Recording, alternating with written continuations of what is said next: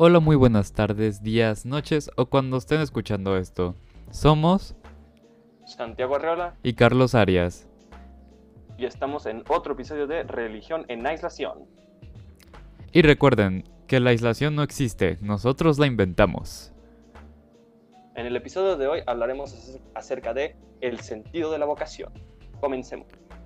Bueno, la vocación es el llamado divino que sienten algunas personas para dedicar su vida al servicio religioso, como por ejemplo el sacerdocio o ser numerario. Pero, la mayoría de la gente que no es religiosa lo define de la siguiente manera.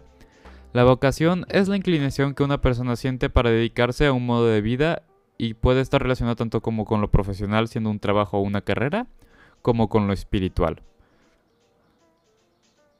En tu opinión, Carlos, ¿qué significa esto último que acabas de decir? Lo que yo opino es que muchas, mucha de la gente que no es religiosa o es atea o tiene alguna otra religión ve la vocación, la palabra, como ser sacerdote o numerario o algo que tenga que ver con Dios. Cuando la verdad, no, la vocación es tanto como lo que tú quieras eh, llegar a ser, como se podría decir. Es lo que tú quieres tener de alguna manera. Porque si lo vemos de una manera, como dice, como dice la definición profesional, tú haces lo que quieras de trabajo. Porque dices, esta es mi vocación, esto es lo que yo voy a hacer. O esta es la carrera que hago en la universidad porque esto es lo que yo quiero hacer en la universidad o después de que salga. Pero en lo espiritual, pues es otro. eh, es otro tema diferente, ya que en lo espiritual ya tiene que ver con, dependiendo de tu religión y lo que sigas y tus creencias, es el sacerdocio o ser pastor dependiendo de otra religión, etc. Entonces, me, tú me estás diciendo ahorita que si yo quisiera ser numerario o sacerdote, también podría tener una vida profesional, o sea, estudiar una carrera en la universidad, eh, tener un trabajo y De- cosas así. De hecho, como sacerdote, creo que es diferente, pero tú podrías, porque de hecho en las escuelas de sacerdotes, no me acuerdo cómo se llaman, Los seminarios. sí, los seminarios, eh, ahí te enseñan y te dan a estudiar diferentes cosas para que puedas vivir lo más cercano a una vida normal. Obviamente, si tú vas a querer ser sacerdote y esa quieres que sea tu vocación, vas a terminar siendo sacerdote, pero puedes claramente tener un doctorado o una ingeniería y puedes ser licenciado tal, pero también soy sacerdote. No hay nada que no pueda decir que no. Ok, ok. Em, Carlos, ¿tú a qué edad eh, piensas que es más común o si tienes el dato pues puedes compartirlo?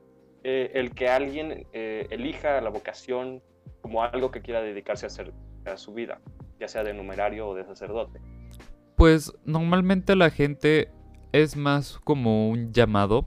Si estamos hablando de nuestra religión, de nosotros que somos católicos, es más como un llamado de Dios hacia ellos.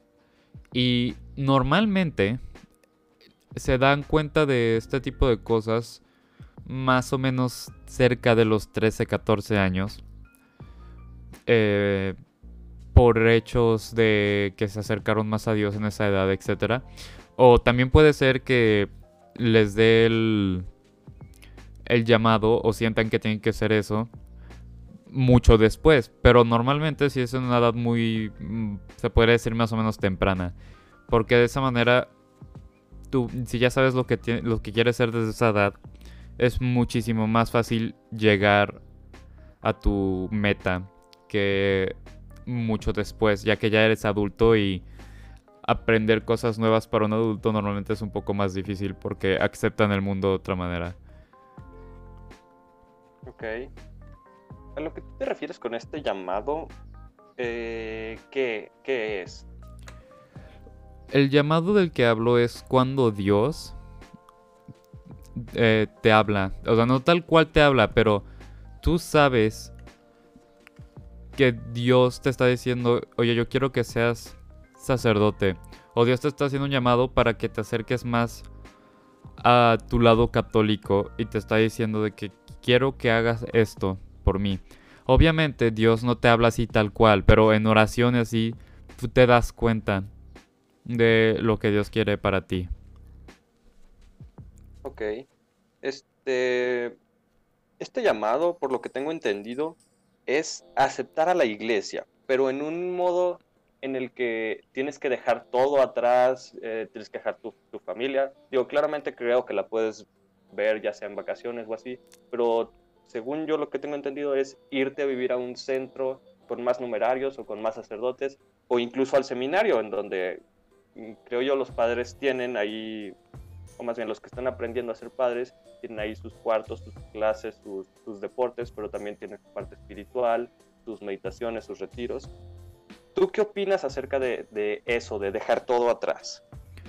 Pues, en mi opinión, yo que no creo que pase, pero si llegara a ser sacerdote, o si esa fuera mi vocación, yo, yo que soy muy de familia y amigos así, yo no me podría ir a vivir a otro lado porque no me gustaría dejar mi familia, o sea, sí entiendo lo de vacaciones y eso, pero no me gustaría dejar mi familia.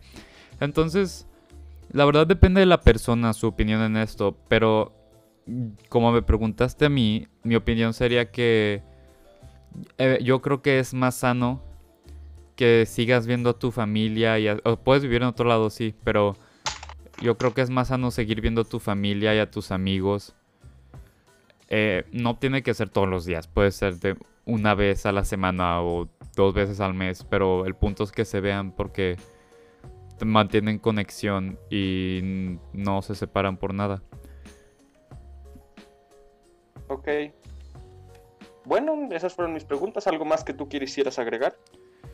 No, yo creo que sería todo por hoy. Pero bueno, eh, ya se nos acabó el tiempo y hemos disfrutado mucho este momento con ustedes. Espero que hayan aprendido y o reflexionado algo acerca del sentido de la vocación. Y nos vemos después.